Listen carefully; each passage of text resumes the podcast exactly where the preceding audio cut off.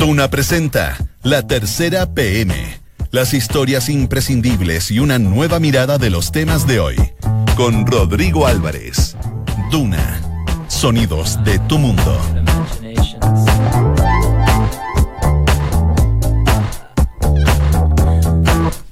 Dos de la tarde con cinco minutos. ¿Qué tal? ¿Cómo les va? Buenas tardes. Bienvenidos a la tercera PM acá en Duna por el 89.7 y además en todas las plataformas de latercera.com. Nos puede ver, mirar y escuchar a través de Facebook Live también a esta hora de la tarde. Que tenemos 26 grados de temperatura en Santiago. La máxima se espera de 27 para la tarde acá en la capital del país. ¿Qué trae la tercera PM hoy día? ¿Cuáles son los, los temas más importantes que vamos a destacar? Partimos con los títulos. Uno de los más destacados tiene que ver con la inteligencia y los pinchazos telefónicos. ¿Cómo funciona la comisión más secreta de la Cámara de Diputados? Es uno de los temas que trae en esta jornada la tercera PM. También destaca Operación Topógrafo. ¿Quiénes son los jueces que autorizaron las escuchas y que podrían declarar ante la Fiscalía?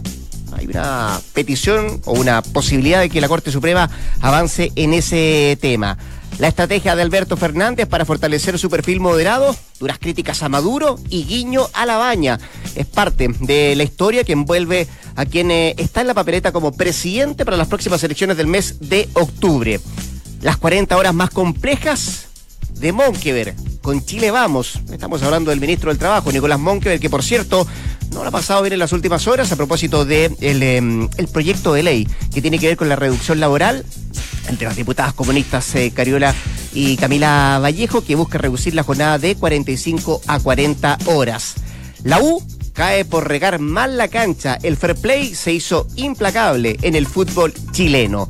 Y también le vamos a contar que no sabíamos que se iba a ir. Habla la ex abogada del último chileno que retornó de Malasia. Son parte de los títulos que traen esta jornada de hoy día miércoles, la tercera PM acá en Duna. Uno de ellos lo destacamos, que tiene que ver con la situación compleja por la cual está pasando el ministro del Trabajo, Nicolás Monkever. Hablamos de eso y más con Andrés Muñoz, periodista de la tercera PM. ¿Qué tal, Andrés? ¿Cómo te va? Buenas tardes, gracias por estar acá. Bien, y tú, Rodrigo, todo bien. Todo bien, ¿ah? Ha sido días complejos para el ministro del Trabajo eh, en razón de varias cosas. Primero, eh, se le ha acusado de que no supo leer, no tuvo una buena lectura política respecto a lo que significó el proyecto de las diputadas comunistas, eh, Carol Cariola y Camila Vallejo, respecto a la reducción laboral, el de adaptabilidad laboral del gobierno, pero además eh, ha recibido críticas desde su propio sector, desde el propio Bópoli, la UDI e incluso de la misma Renovación Nacional. Claro, y, eso se acrecentó cuando se vio que parlamentarios de su propio partido apoyaron el proyecto, como bien tú decías, de las diputadas Vallejo y Cariola.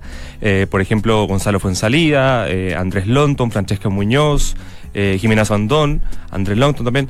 Eh, y ahí efectivamente se le, se le vinieron un poco más encima las críticas porque habían eh, parlamentarios de sus propias filas que hacían crítica al proyecto. Y, efectivamente esto se acrecentó el día lunes en esta cena que, que convocó el propio Monkever luego de que el fin de semana ya eran varias las críticas a su gestión, ya como había comunicado ¿no? el proyecto del gobierno que finalmente hoy día intenta tratar de Em, empatar, por así decirlo, con, con el de eh, las diputadas Vallejo y Cariola al, presentar una indicación eh, que dejaría este proyecto de, que reduce de 45 a 41, pero con flexibilidad laboral. Es el mm. proyecto que hoy día propone el gobierno.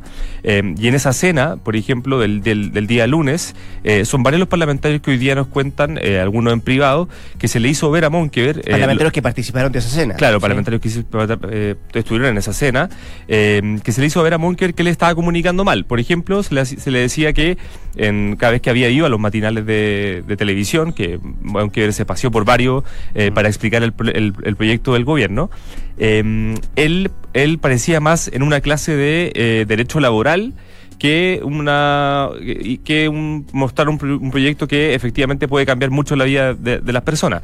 Eh, y lo contrastaban también con lo que había cómo se había expresado Camila Vallejo también en, en, eso, en esos programas.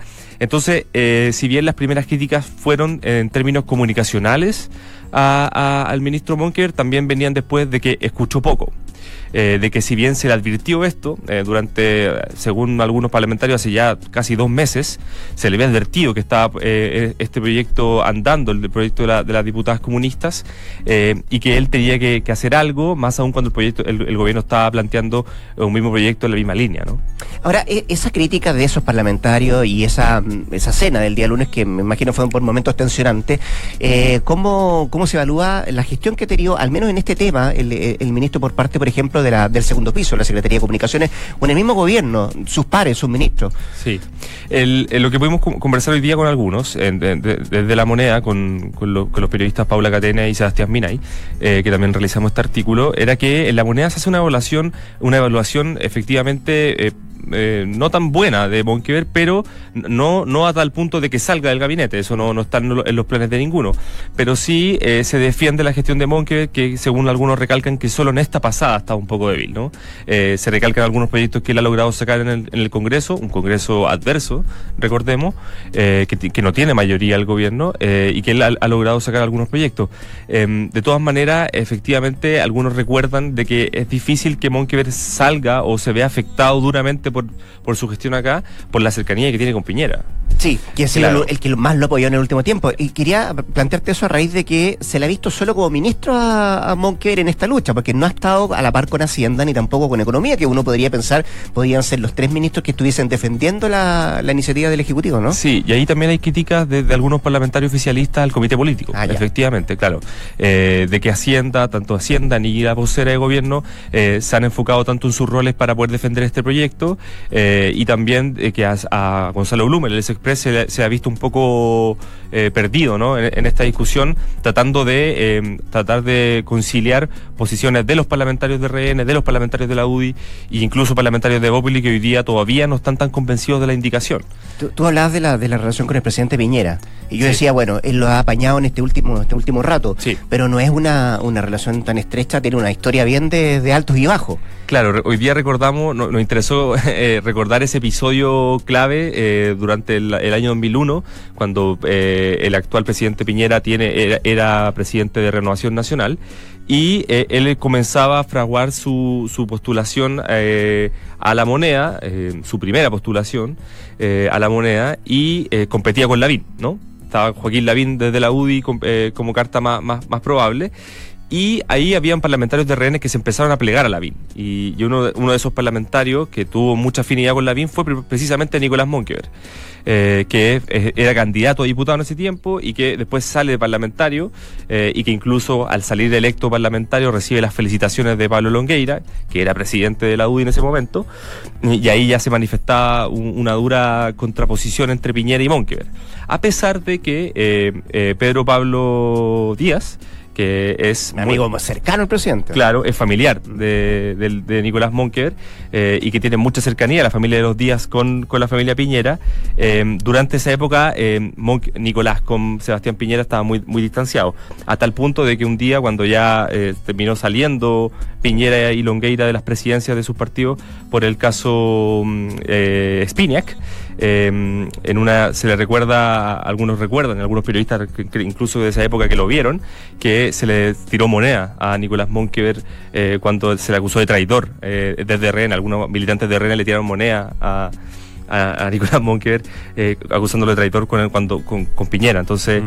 eh, son, son eh, hechos que finalmente marcaron un poco la relación, pero que hoy día yo creo que es una, una, una relación de, de mucha cercanía y de contacto directo. Bueno, vamos a ver qué es lo que sigue adelante. Se supone que la próxima semana se ingresa la indicación para que sean 41 horas promedio y se eh, pone urgencia además este proyecto. Exacto. Y hay que estar atento con lo, que, pasa con, con Evópoli, que todavía no, los parlamentarios de Evópoli todavía no cierran su, su apoyo a este proyecto. Hay, hay muchos en duda, eh, hay algunos que quieren incluso de la UDI ahora eh, no votar por ninguno, están diciendo que se van a abstener.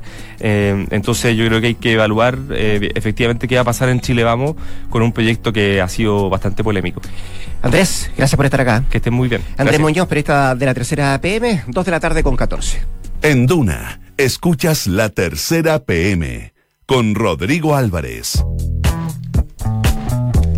Cruzamos la vereda, nos vamos al frente, pero en otro tema totalmente distinto. Estamos hablando del oficialismo recién con Andrés, ahora vamos a hablar con Jorge Arellano, su editor de política de la tercera, eh, lo que está pasando en el Frente Amplio y con un futuro bien cercano, dicen algunos, otros más lejanos, otros, porque hay temas que discutir, pero que tiene que ver con la próxima elección de, de alcalde que se nos viene y que hay preocupación al interior del Frente Amplio, no de todos, pero de algunos partidos a propósito de que parece que se está dejando pasar el tiempo, la situación... Eh, se apura o tiene que apurarse. Esto tiene que ver con convergencia social que le está pidiendo justamente al mismo Frente Amplio apurar las definiciones. El debate municipal ha mostrado a nuestra coalición sin unidad. Gail Joemans es la presidenta de esta colectividad y que de alguna forma está llamando a, apurar las cosas. Jorge, ¿cómo te va? Buenas tardes, gracias por estar acá.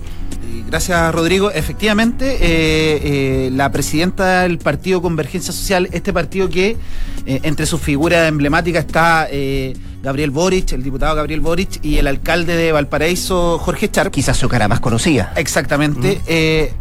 manda una carta a la Mesa Nacional donde está el conjunto de partidos del Frente Amplio pidiendo agilizar el proceso de conversación entre ellos eh, diciendo que lo que se ha mostrado hasta hoy eh, en los distintos medios, en las declaraciones de sus principales figuras, no es unidad, sino que es la posición de cada una de las figuras y de los partidos. Entonces, básicamente lo que pide con esto es agilizar, sobre todo tomando en cuenta que desde el mismo sector, pero desde otro bando, como es los integrantes de la ex nueva mayoría, eh, ya están en reuniones e incluso lo han emplazado, por ejemplo, Convergencia Social, este grupo que es del PS, PPD y el Partido Radical, a que tomen una definición y plantearse eh, como meta recuperar 10 o 20 comunas que son las más populosas que hoy día están en manos de eh, la derecha. Y entonces, es, básicamente es el emplazamiento que hace eh, Convergencia Social. Eh, y lo que eh, trata un poco de decir es, pongámonos de acuerdo, vamos a ir a disputarle las comunas a la nueva mayoría, a la derecha, queremos participar solo como Frente Amplio y ganar espacio o queremos eh, quizás llegar a un acuerdo en ciertas comunas. Eh, lo, primero que ella eh, plantea es que ese debate no se ha dado. Al menos el objetivo parece claro. el mecanismo para llegar a ese objetivo está tan claro. por ejemplo, preguntas como, ¿están pensando en una lista única de concejales? ¿Cómo se va a mm, ver la posibilidad de los candidatos? ¿Convergencia Social lo tiene claro en eso? Eso es lo que... Eh, eh, eh, ¿O qué proponen ellos? Claro. ¿Sí? Lo que plantea la presidenta básicamente es que haya unidad, pero efectivamente lo plantea desde tomando en cuenta que todos tienen distintas posturas dentro del Frente Amplio. Por ejemplo, Revolución Democrática, el partido de Giorgio Jackson y otros. Ellos plantean disputarle al menos 30 comunas a la democracia cristiana. O sea, ellos ya están diciendo, nosotros no vamos a ir en un pacto de alcaldes con la democracia cristiana. Perfecto. Cuando desde ese sector donde agrupa la ex nueva mayoría todavía no se toma una decisión si efectivamente la democracia cristiana va a participar de los acuerdos. Convergencia Social, eh, quienes emplazan a, sus pares del, Frente Amplio, ellos quieren eh, participar, pero como no tienen una cantidad de figuras tan eh, importantes, ellos van a privilegiar ciertas comunas donde hayan, por ejemplo, conflictos sociales, donde hayan elementos que eh, para ellos le hagan eh, clic respecto de que ellos como partido tienen que estar ahí. Entonces tampoco tienen una gran definición respecto de qué, lo van de qué es lo que van a hacer. Eh, esta semana el presidente del PPD, Heraldo Muñoz, a través de un Twitter, lanzó esta idea de que pongámonos de acuerdo todos en la centro izquierda para disputar 10 comunas. Y ahí hubo varias reacciones desde el Frente Amplio diciendo, pero ¿cómo lo hace a través de, de un tweet? Es poco, es poco serio. Básicamente lo que ellos plantean es, efectivamente, pongámonos de acuerdo en qué es lo que queremos para esas comunas. Mm. Y después empecemos a, ver nombres. Jorge, em, ¿el Frente Amplio tiene comisión electoral? ¿Está funcionando? ¿Cómo, ¿Cómo ha sido el desarrollo de eso? Porque me imagino que para ponerse de acuerdo hay que partir por ahí, ¿no? Exactamente. Crearon una comisión eh, electoral, pero todavía no empieza a funcionar. Ah, no, no funciona. Perfecto. Todavía no funciona. Se suponía que iba a empezar esta semana, no ha empezado. Entonces, las críticas también de la, de la diputada eh, apuntan un poco a eso. Efectivamente, hay varias decisiones que hay que tomar. Por ejemplo, dentro de ese partido... Eh, eh, eh, Convergencia Social, que es un partido más, o menos nuevo, que viene desde el movimiento autonomista, de las figuras que antes mencionábamos, el alcalde, el, alcalde de Charp anda eh, apuntando a que se haga un gobierno, que se hagan gobiernos comunales y desde los gobiernos comunales se haga un gran gobierno nacional. Por ejemplo, en ese, en ese partido también se habla de en ciertas comunas omitirse. Por ejemplo, cuando hay una comuna que lo está haciendo bien, como es el caso para ellos de la comuna de Recoleta. Entonces ellos dicen, el Frente Amplio en Recoleta debería permitir que Daniel Jadwe vaya a la reelección y ellos eh, eh, no participar de esa elección y entregar sus votos a esa alcaldía. Sin embargo, también ellos señalan bueno, hay otras comunas donde la nueva mayoría o los, eh, los actuales alcaldes lo están haciendo mal. Por ejemplo, eh, en la interna se pone el caso de San Ramón. Dice, ¿cómo nosotros vamos a apoyar a un candidato de la nueva mayoría, eh, como es Aguilera en San Ramón, si es que va a la reelección?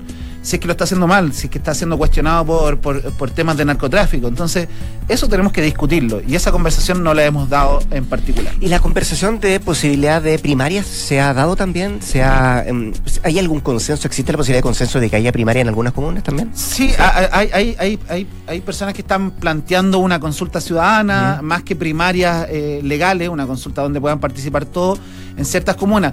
Pero básicamente lo que pasa con el Frente Amplio es que no tiene eh, un cuadro de, de, figuras como para competir en todas las comunas. Entonces yo, yo, creo que finalmente, y las conversaciones que se han dado más bien en privado, es que hay que dar ciertas prioridades a ciertas comunas. Mm. Por eso no parece, no parece tan, tan ilógico esto de disputar las 10 comunas que hoy día están en 10 comunas más populares o populosas, como decía Heraldo Muñoz, que están hoy día en manos de eh, la derecha. Por ejemplo, Maipú, donde está Katy Barriga, eh, Puente Alto, donde está eh, Codina, donde en la Florida, donde está Carter.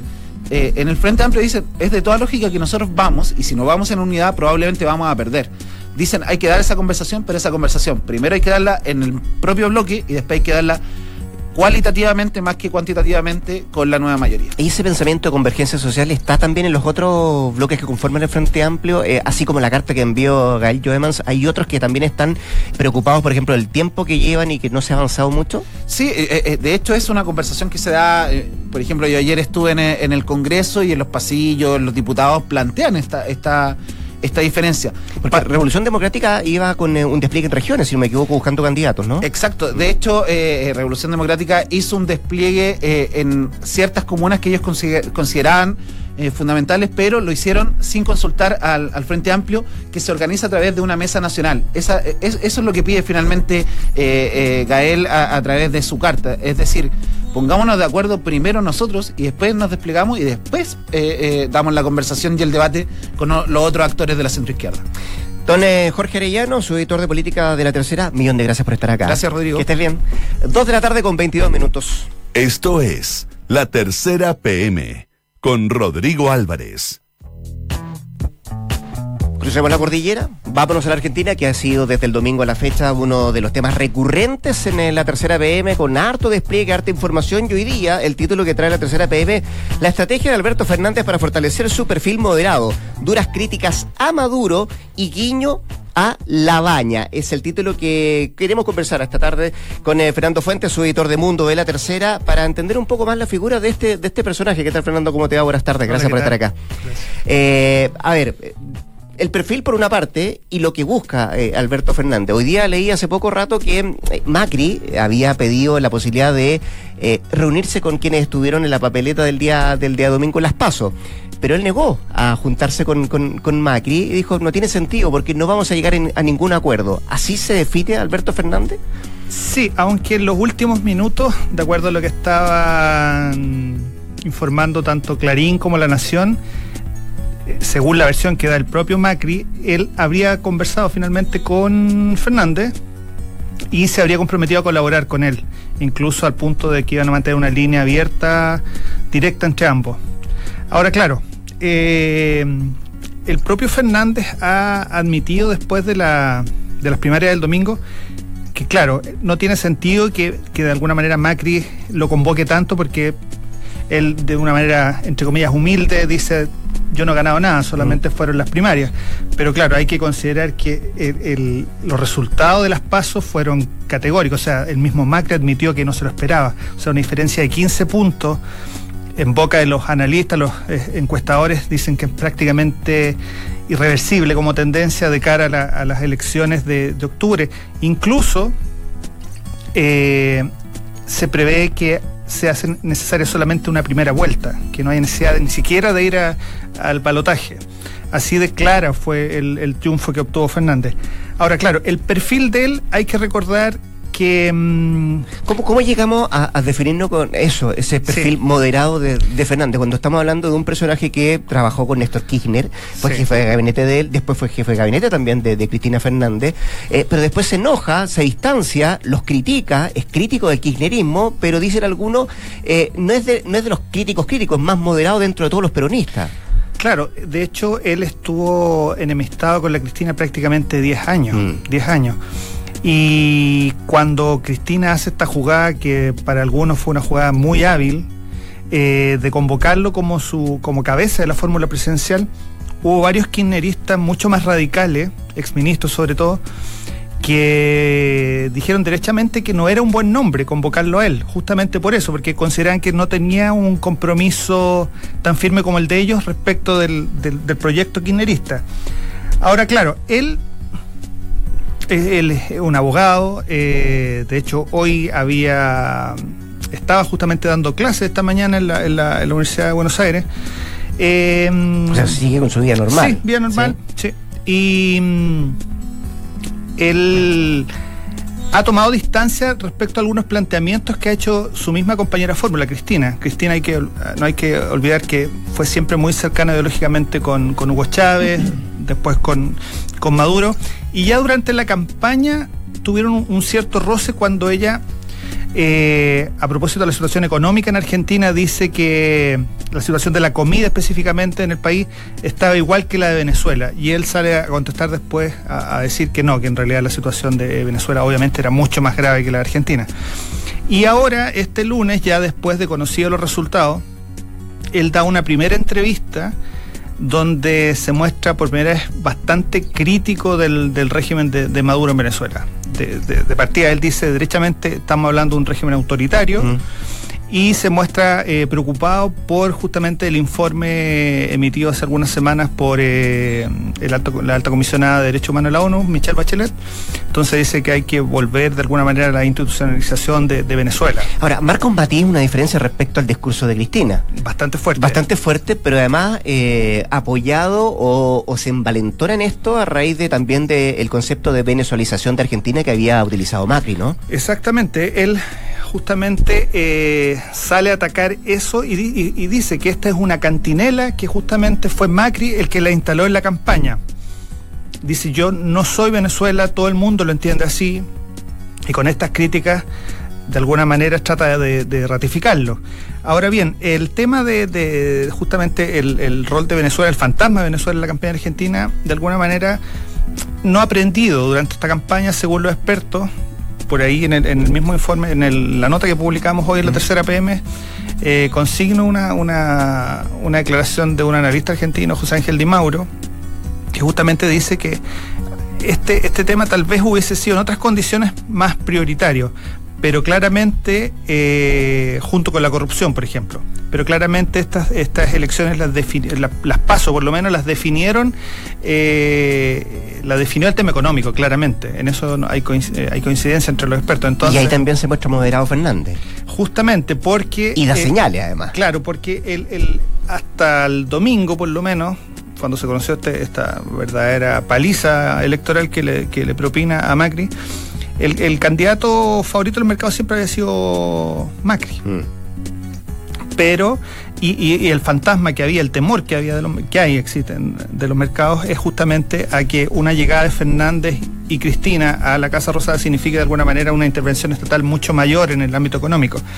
Entonces él ahí hace una jugada bien interesante en esta entrevista, dice que él eh, estaría dispuesto a convocar incluso a Roberto Labaña, un economista destacado, ex ministro y que también fue candidato o sea, candidato, va como candidato presidencial a, la- a octubre y que fue la tercera fuerza más votada en las primarias del, del domingo, con un poco más del 8%.